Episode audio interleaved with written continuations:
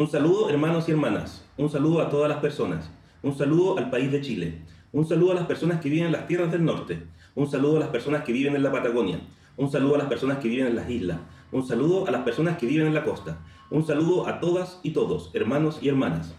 Hoy se funda un nuevo Chile plural, plurilingüe, con todas las culturas, con todos los pueblos, con las mujeres y con los territorios. Ese es nuestro sueño para escribir una nueva constitución. Con estas palabras del discurso emitido por Elisa Loncón al asumir la presidencia de la Convención Constitucional, damos inicio al cuarto capítulo de Se dice de mí, el podcast contribuyente producido por el Centro de Estudios de Conflicto y Cohesión Social, COE.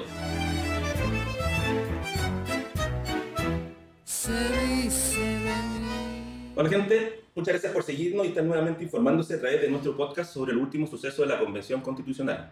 Bueno, como ya saben, comenzamos este capítulo con una parte del discurso inaugural de la Convención dicho por Elisa Loncón, ya que el tema de hoy tiene mucho o todo que ver con lo que ella plasma en este discurso donde invita a todo Chile y a todos sus pueblos, naciones, a ser parte de esta nueva constitución. El tema a conversar hoy será plurinacionalidad y la coexistencia de diversas naciones y pueblos en el marco de un solo Estado que presenta el borrador de esta nueva constitución. Para esto, quiero presentarle a Antonia Rivas.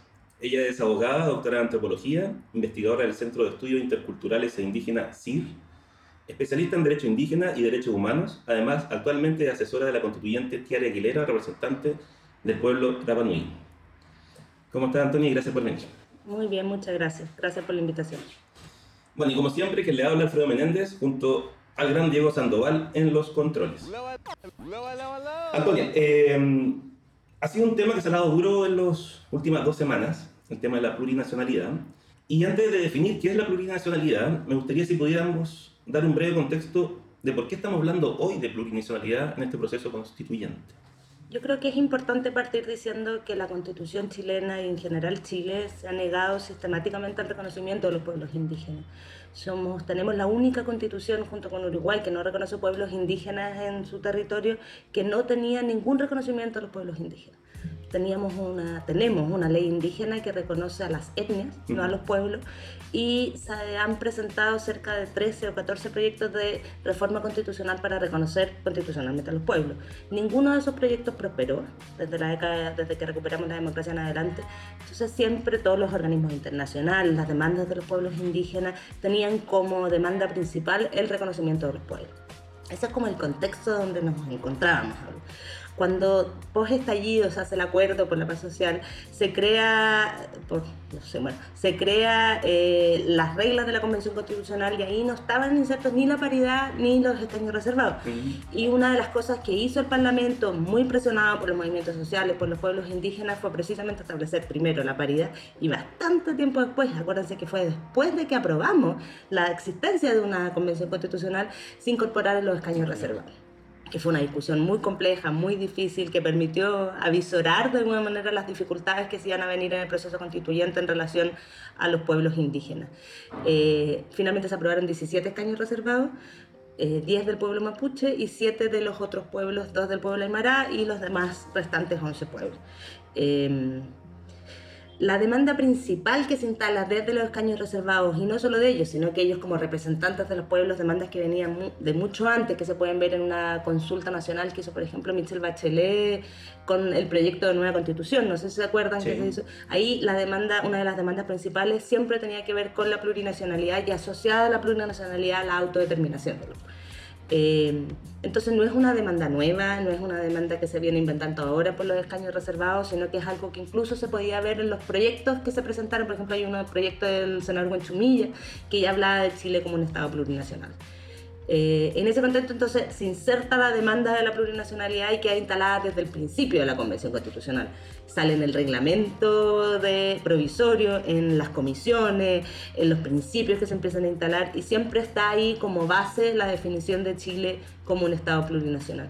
Antes de definir la plurinacionalidad, que podríamos conversarlo, a mí siempre me gusta partir diciendo algo que yo creo que nosotros ya somos un país plurinacional Somos un país plurinacional porque ya desde la constitución del Estado, a pesar de negarnos a, a reconocerlo explícitamente en los textos legales, hemos vivido en un contexto plurinacional donde pueblos y naciones, y podemos explicar después la diferencia entre pueblos y naciones, han vivido en, en, en ese mundo. Es un hecho que Chile es plurinacional. Es plurinacional. ¿Y por qué no es multicultural? ¿verdad? hay muchas culturas, sí, hay muchas culturas, pero lo plurinacional o, o la multiplicidad de pueblos tiene que ver con esta existencia de colectivos que comparten la preexistencia al Estado-Nación, la preexistencia a la colonización, tienen que ver con, comparten un territorio, una lengua, una cultura, y lo más relevante aquí es que persiste esa diferencia, esa identificación a un colectivo distinto.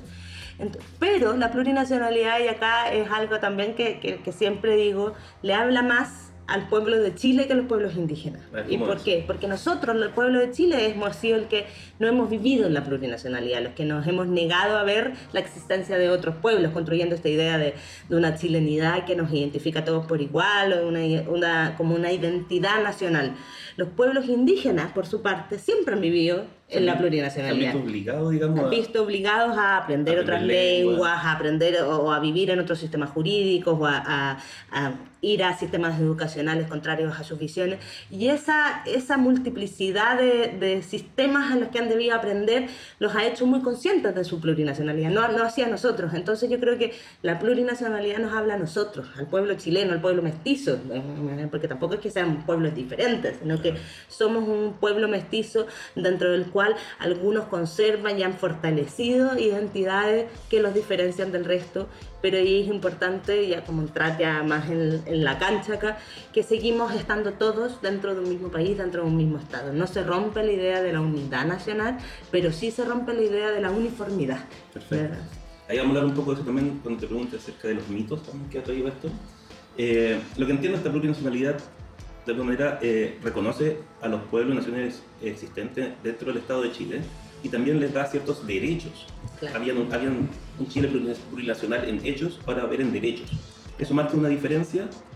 Claro, sí, la plurinacionalidad es un proyecto político, no es un estándar internacional. Uno no va a leer un tratado internacional o el convenio 169 y va a decir los países tienen que ser plurinacionales. Es un proyecto político de cómo entendemos el Estado.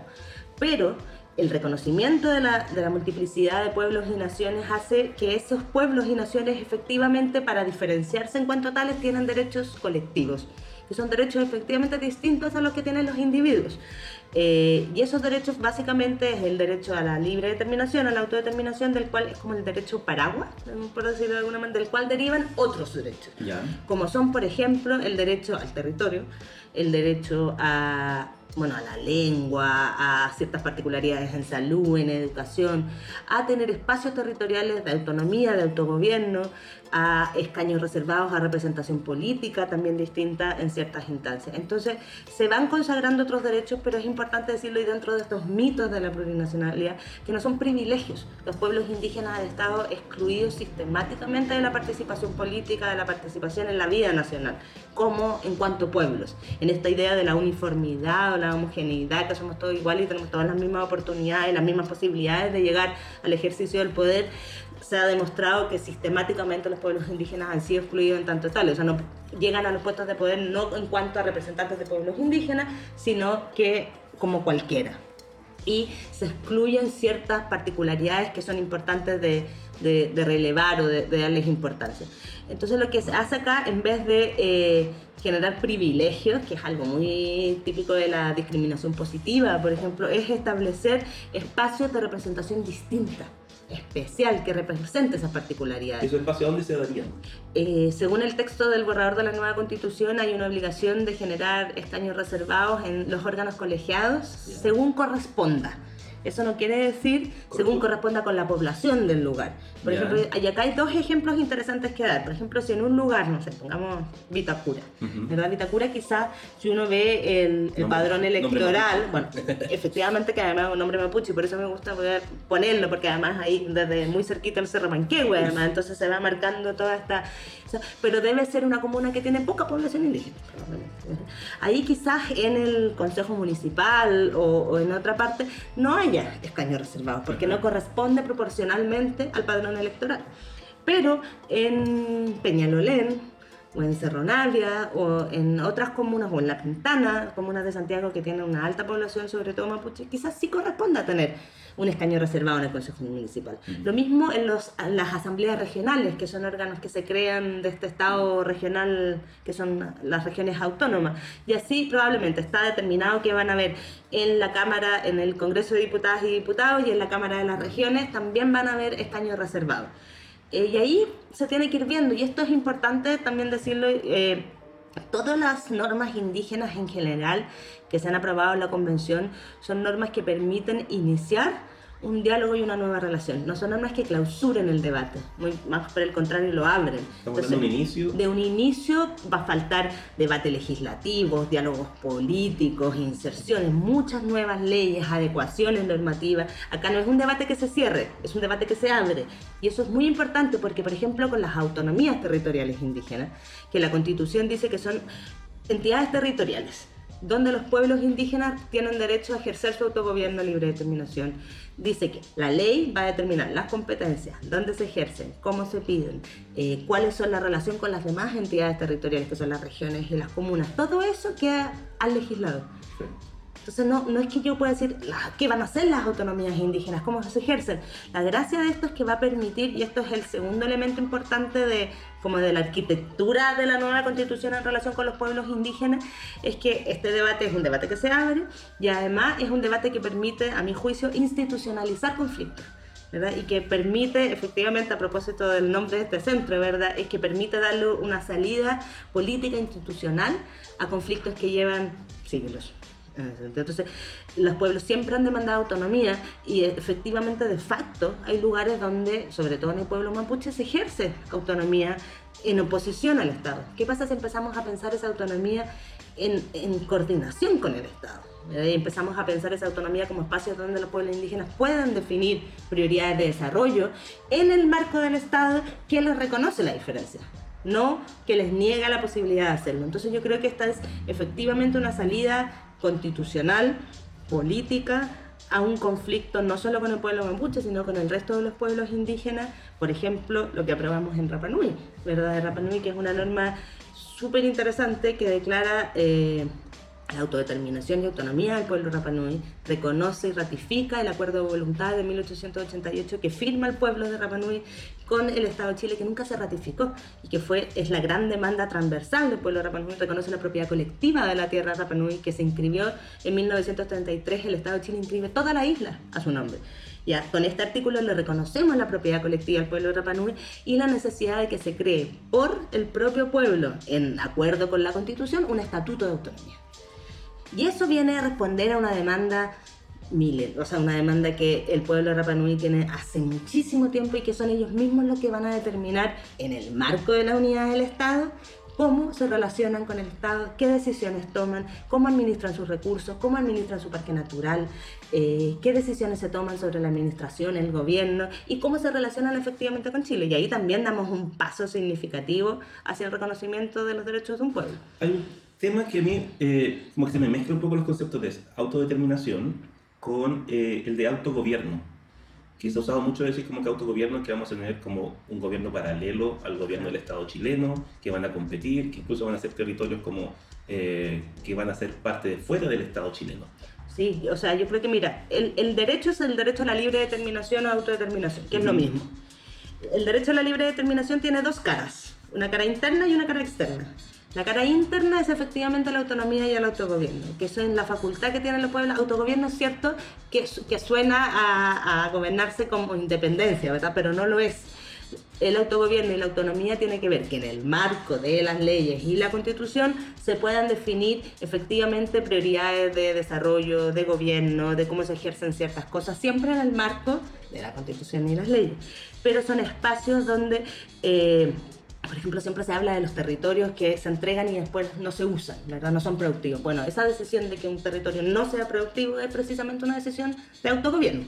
Eh, lo mismo que si no se quiere que se instale una minera gigantesca en su territorio, bueno, los pueblos indígenas, a mi juicio, y esto no es algo que esté definido 100% con la Constitución, pudiesen tener el derecho a oponerse o a participar de manera distinta que lo que pasa hoy, que finalmente se construye una sede social, una cancha de básquetbol y quedan pagar las cuentas cuando se hacen esas cosas, ¿verdad? Sino que efectivamente involucrar a los pueblos indígenas, por ejemplo, en la administración de la minería. Puede ser parte de la mesa directiva. O parte de la mesa directiva, o no serlo, o, no, o que no se haga, ¿verdad? Todas esas decisiones yo creo que son decisiones interesantes que hacer.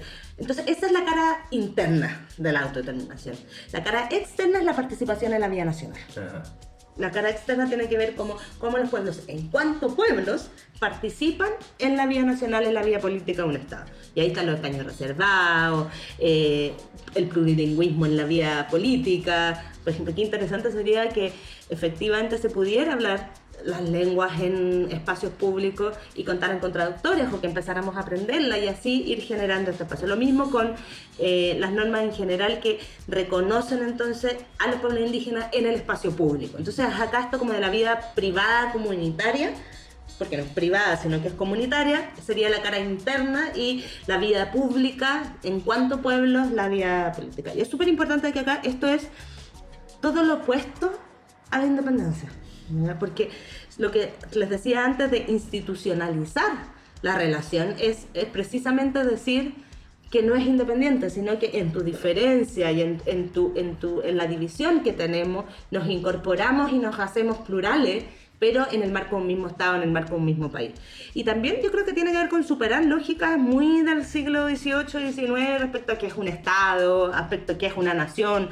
Hay países en el mundo que perfectamente, no sé, en Bélgica hay varias naciones, y a nadie le sorprende que los flamencos con los belgas con los, convivan. Acá se trata de eso mismo, ¿verdad? De cómo participar en eso, reconociendo que existe un grupo que requiere medidas de acción afirmativa para insertarse a, esa, a, esta, a esta sociedad en cuanto colectivos diferentes. Y eso es lo más importante, ¿verdad? O sea, no se trata acá de un proceso de asimilación, que es la tónica que hemos tenido siempre, que somos todos iguales, sino que somos todos iguales solo en cuanto y en tanto se reconozca nuestra diferencia. Ah, bueno, esto, quiero hacer un, Tú tienes experiencias eh, comparativas con el extranjero. Te escuché otra vez hablar, bueno, eh, de una manera como que hay, hay provisionalidades implícitas y otras explícitas, digamos. Porque se ha dicho por parte de la derecha que está dentro de la Constitución, de manera muy peyorativa, que esto solamente se ha dado en Bolivia y en Ecuador, como denostando incluso a esos estados, como que son inferiores a nosotros incluso. Eh, y por eso es, una mala, es un, mal, un mal ejemplo. Pero esos ejemplos es porque están, son parte de la constitución, el tema de la plurinacionalidad. Mm. Pero hay otros países donde la plurinacionalidad, como decías tú, es un hecho y están en instituciones, no sale en la constitución, pero se aplica como en Nueva Zelanda, Estados Unidos eh, y Canadá, si no me equivoco también.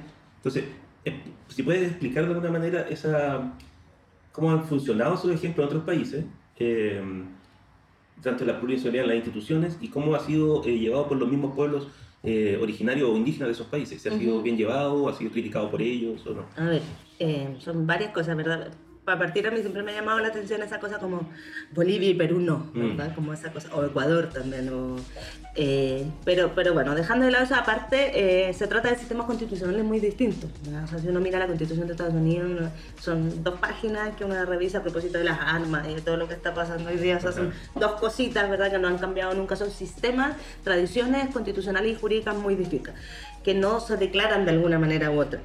Eh, lo interesante de estas otras experiencias, en cuales efectivamente yo sostengo que son experiencias plurinacionales, incluso más que las experiencias bolivianas o ecuatorianas, porque en general Estados Unidos, Canadá, Australia, New Zealand generan las relaciones con sus con los pueblos indígenas que habitan en esos territorios a través del reconocimiento de tratados que se firmaron con ellos, que son eh, tratados que pueden haber sido firmados con las coronas, o sea, Inglaterra en general, o tratados firmados con la constitución de estos nuevos estados. Y son tratados en los cuales eh, se les reconoce territorio, se les reconoce eh, grandes espacios de, de autonomía. No sé si ustedes han visto unas películas típicas de Estados Unidos donde aparece eh, como el jefe de la tribu navajo y que no deja entrar a su territorio y que dice, no, acá no puedes cazar porque ese es el territorio. Bueno, eso es, efectivamente, hay experiencias muy distintas, hay experiencias más complicadas en Estados Unidos a propósito, por ejemplo, de los casinos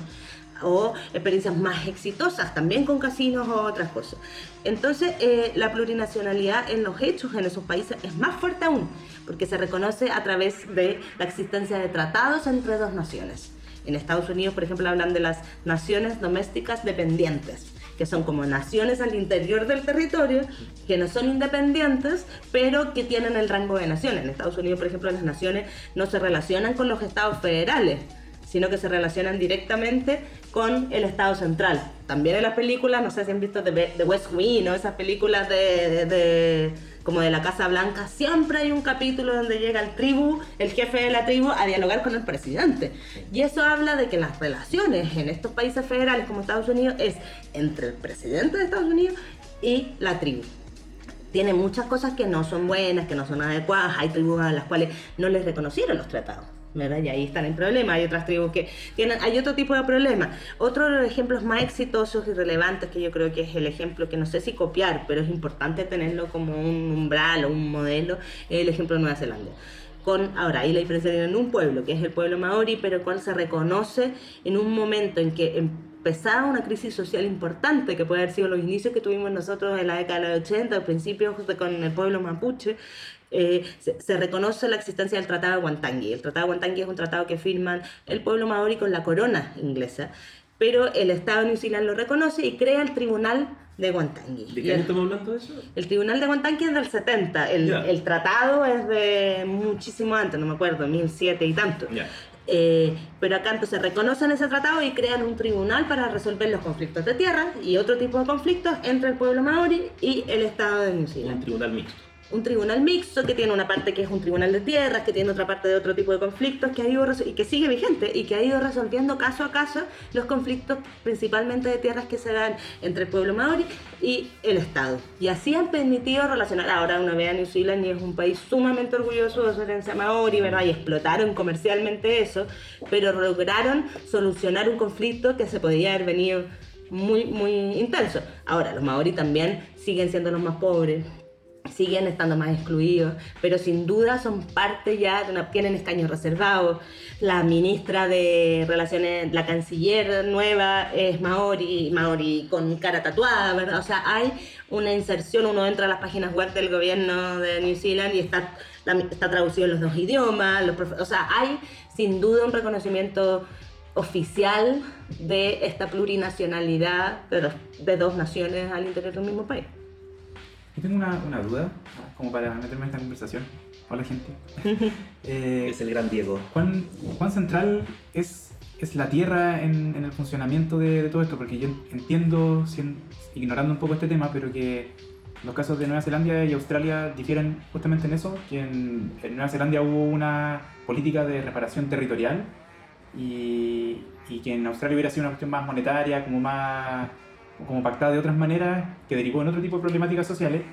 Y, nada, pues, lo relevante que es aquí en Chile el, asunto de la tierra, que está en el nombre del, del pueblo mapuche, eh, y que yo creo que es parte de la resistencia más grande que tienen los grupos de derecha a, este tipo de reconocimientos, como en qué sentido se, se, se, planea eso. También lo pienso como a la luz de, de, de la lógica de la autodeterminación y, las divergencias que pueden haber dentro del mismo pueblo mapuche en, relación a este tema. Porque si, si, recuerdo bien mis clases de historia, gran parte de por qué los españoles no pudieron derrotar al pueblo mapuche es justamente porque eran tan disgregados y, y tan poco centralizada su, digamos, sus cabezas políticas. Entonces, ¿cómo, ¿cómo se pueden conciliar esos dos temas? Mm. No sé si es muy amplia mi pregunta. No, no, no, es una gran pregunta y hay que meterse en el tema del territorio, pero sin duda que al mm. centro de la demás, o cuando hablamos de libre determinación y autonomía, hablamos en verdad de territorio. Mm. Uno no puede tener libre determinación o autonomía en un espacio sin espacio, ¿verdad? O sea, si no sería simplemente la autodeterminación de la vía política y no en el interior. En todos los pueblos, y esto es compartido, ¿verdad? No solo del pueblo mapuche, la demanda es territorial sin duda. Con más o menor intensidad, en los pueblos del norte la diferencia es que la tierra es tierra fiscal. Entonces acá tenemos que hacer una división en cuanto al, al, tema del territorio, porque por una parte tenemos pueblos que demandan tierra que efectivamente hoy están en manos del Estado, pueblos de Rapanui y los pueblos del norte en general, o en manos de mineras, pero no es de ellos precisamente, sino que es tierra fiscal, y en gran parte del pueblo mapuche la tierra está en manos de terceros, de privados. Entonces ahí se separa ya la, situación. Eh, sin duda que tú tienes razón, además que yo creo que esto es lo que más reticencia genera, no solo en la derecha, ¿verdad? Sino mm. que en, o sea, la concertación. en todas partes, o sea, toda la elite eh, política intelectual tiene casas de veraneo en los lagos del sur, en general. O sea, no es un. es un tema sensible y es un tema que de no resolverse va generando desde la década de los 90 hasta ahora más y más conflictos que vemos cómo se van incrementando. Entonces, el tema territorial es sin duda el tema más relevante de resolver y al mismo tiempo es el tema que creo yo que va a permitir una salida institucional de paz al conflicto. Eh, los últimos gobiernos, y acá esto es opinión, bueno, toda esto es opinión personal, ¿verdad? pero eh, han pateado la pelota fuera de la cancha durante 30 años. O sea, las políticas de la CONADI probaron ser insuficientes a los 5 años de que empezaron a ejecutarse, que es una política, importante decirlo, de compra de tierra indígena. Mm. Solo reconociendo aquellos títulos de merced. Los títulos de merced son títulos que el Estado, después de reducir al pueblo mapuche, entrega títulos. Muchos de esos títulos después se los quitan, ¿verdad? Entonces... El gran libro, el, el, el gran libro, El despojo de Martín Correa, que es súper interesante de leer. O sea, cualquier persona que esté escuchando esto les recomiendo... Ahora es un bestseller el libro de Martín, pero, pero se, eh, vende, se, vende en la calle, ¿verdad? Pero es súper importante leerlo, es interesante los trabajos anteriores de Martín también. Y hay cosas súper interesantes, bueno, pero terminemos con... Están los títulos de Merced, que son títulos que se entregan a comunidad durante 100 años eh, después de las reducciones.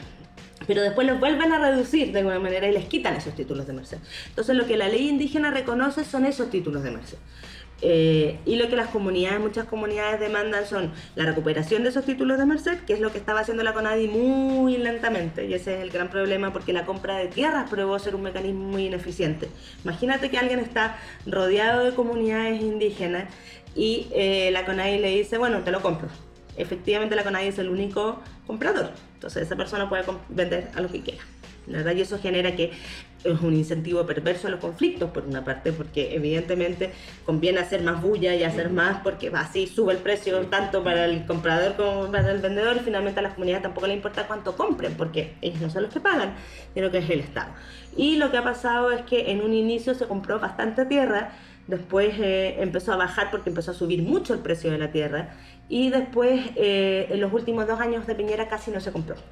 Ahí uno puede tener muchas interpretaciones de por qué no se compró, pero sin duda uno de los efectos de eso fue que comunidades que estaban con aplicabilidad, que se llama, que son comunidades que dijeron, ok, tienen título de Merced, está todo ok, hicieron el checklist y cumplieron todo, y dijeron, ok, tú estás en la lista de priorizados para la compra hace 15 años, ¿verdad? O sea, muchísimos años en la lista priorizada, no les compraban y no les compraban y qué empezó a pasar en los últimos dos o tres años empezaron a recuperar esas tierras o a ocuparlas o a usurparlas, el lenguaje jurídico del Ministerio Público.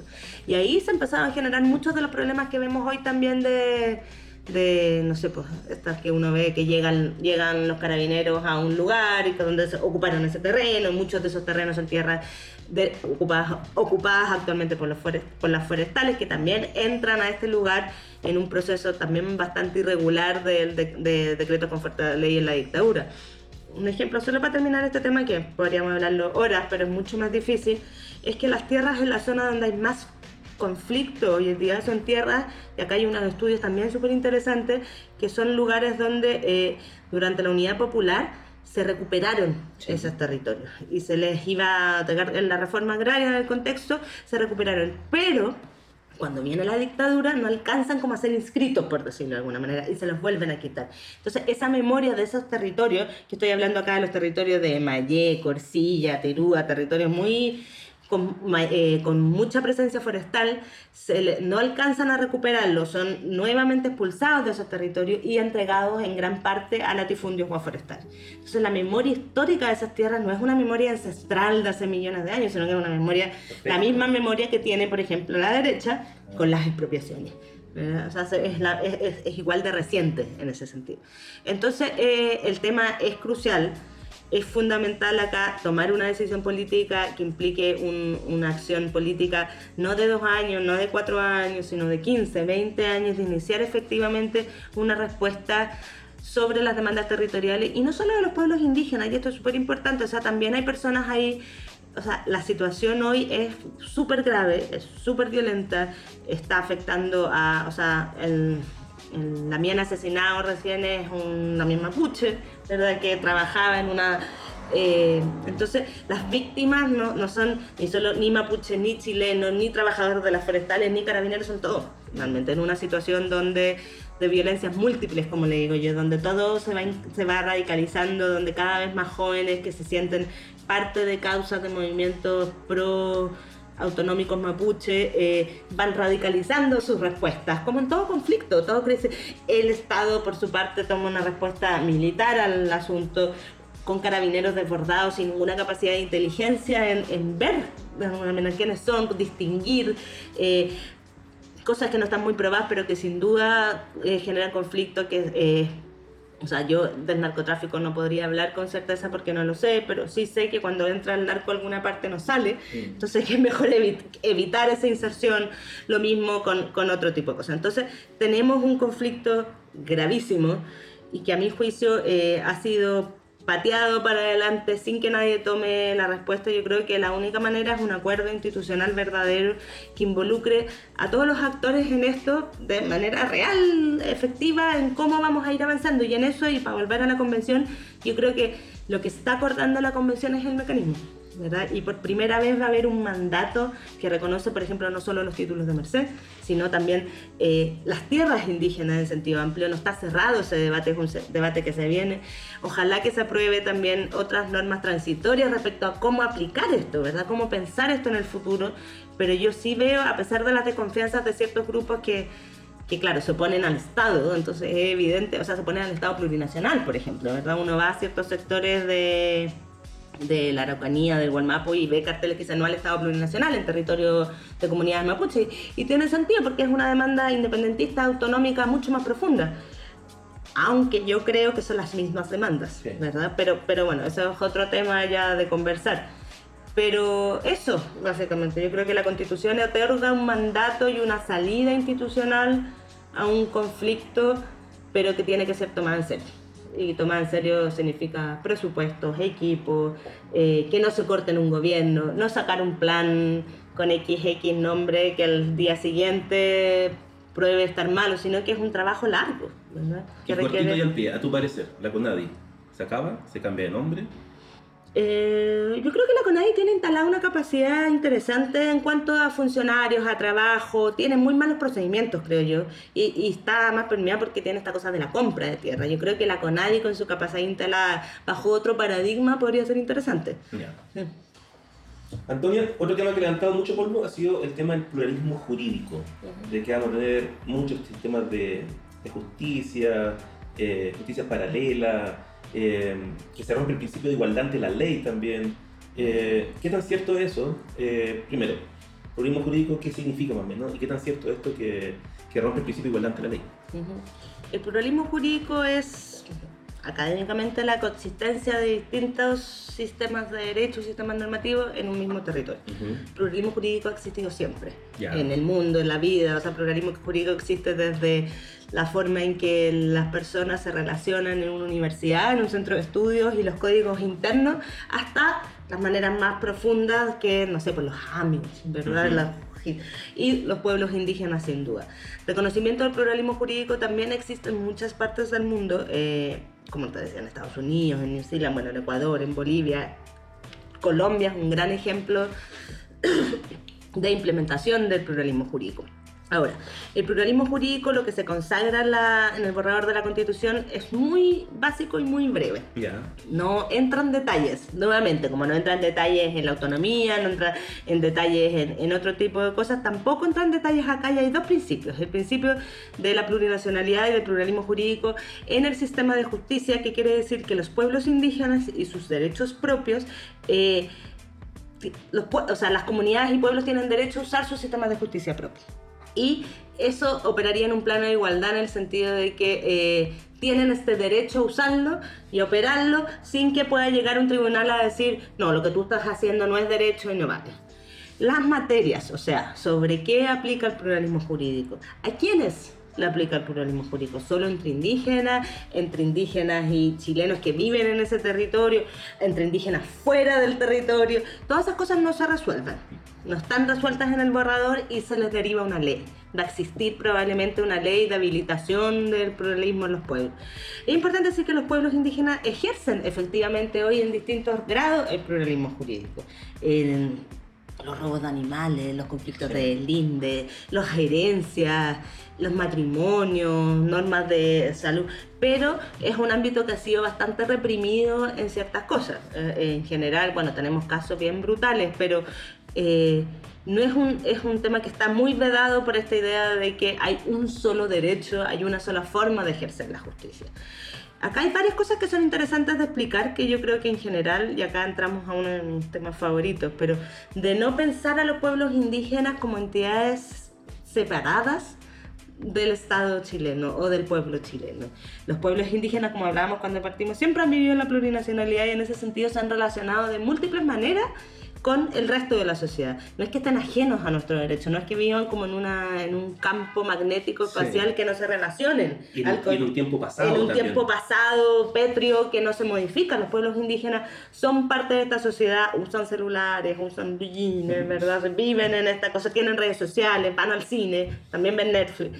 Y todas esas cosas que pasan que la gente en, su, en sus cabezas tiene todavía este imaginario como del, del buen salvaje, ¿verdad? De estas sociedades como barbáricas que no, que no, que no, me carga esta palabra, pero que no van avanzando, evolucionando en una sociedad moderna. Entonces, lo interesante creo yo ahí es ver qué es eh, en estas interacciones, en estos diálogos de, de, intercambio comercial, de relaciones amorosas, de mestizaje, lo que va, va manteniéndose no inmutable, pero lo que va manteniéndose dentro de las sociedades indígenas como aquellos que, que, que sí quieren eh, por ejemplo, los temas del, de, en la sociedad mapuche del, del, buen vivir, de la relación entre espiritual con la naturaleza, son temas que, que si uno habla con las comunidades efectivamente pertenecen y, permanecen muy vigentes. ¿verdad? Las formas de, relación, de trato, los protocolos de ingreso y de llegada son cosas que no han cambiado. O sea, uno tiene que ir, conversar, tomar su mate, presentarse, decir de cuál es tu tuna, dónde tú vienes, te vas vuelves, vuelves a conversar y eso se ha hecho así y se, se sigue haciendo así. Y, es super, y ha sido también un mecanismo del pueblo mapuche para mantener algo de esta, de esta separación que los identifica. Entonces, no es que hoy día las comunidades tengan sistemas jurídicos vigentes eh, amplísimos que apliquen, sino que se, se, relacionan mucho con los sistemas jurídicos nacionales, pero hay ciertos ámbitos que va a generar. Probablemente una norma como esta va a ser que empiecen a resurgir ciertos sistemas, así como lenguas que no se hablaban se empiezan a volver a hablar, como, y eso va a pasar, pero acá hay todavía mucho por decir, mucho por hablar, esto va a implicar, por, por ejemplo, no sé, en el pueblo mapuche también, eh, en la cuando se crea la ley indígena y mucho antes se crea la figura de los presidentes de las comunidades en vez de los luncos. Y ahí se empieza a generar una fricción entre como el presidente institucional y el presidente tradicional. Probablemente con normas así las autoridades tradicionales empiezan a cobrar también importancia nuevamente. Y para cerrar este tema es importante que siempre el límite de la aplicación del pluralismo jurídico son los derechos humanos y los derechos humanos no es algo tampoco ajeno a los pueblos indígenas. Si tú ves las demandas que tienen los pueblos indígenas en relación a sus propios derechos, son demandas reconocidas internacionalmente como derechos humanos, autodeterminación, territorio, son derechos humanos. Entonces, otros derechos, integridad física, vida, que son los grandes temores de, no sé, pues linchamiento, esas cosas, están prohibidas como límite de los derechos humanos. Pero siempre en el marco de la autodeterminación, o sea, que los pueblos puedan determinar efectivamente. Y por último, eh, cualquier persona que se sienta afectada por las decisiones de la justicia indígena, que sienta que, se vulneró el debido proceso, que se vulneraron garantías fundamentales para ello, siempre la última palabra la va a tener la Corte Suprema. Y esas son las dos reglas que consagra hoy la Constitución respecto al pluralismo jurídico. Entonces, que la última palabra la tiene la Corte Suprema y que operan en un plano de igualdad, en pleno respeto a los derechos humanos y potenciando entonces esta idea de la justicia propia que yo creo que va a operar paulatinamente y probablemente en ámbitos muy internos al principio de las propias comunidades y quién sabe, quizás luego empiece a operar como sistemas jurídicos en la, en la posible creación, por ejemplo, de las autonomías territoriales indígenas.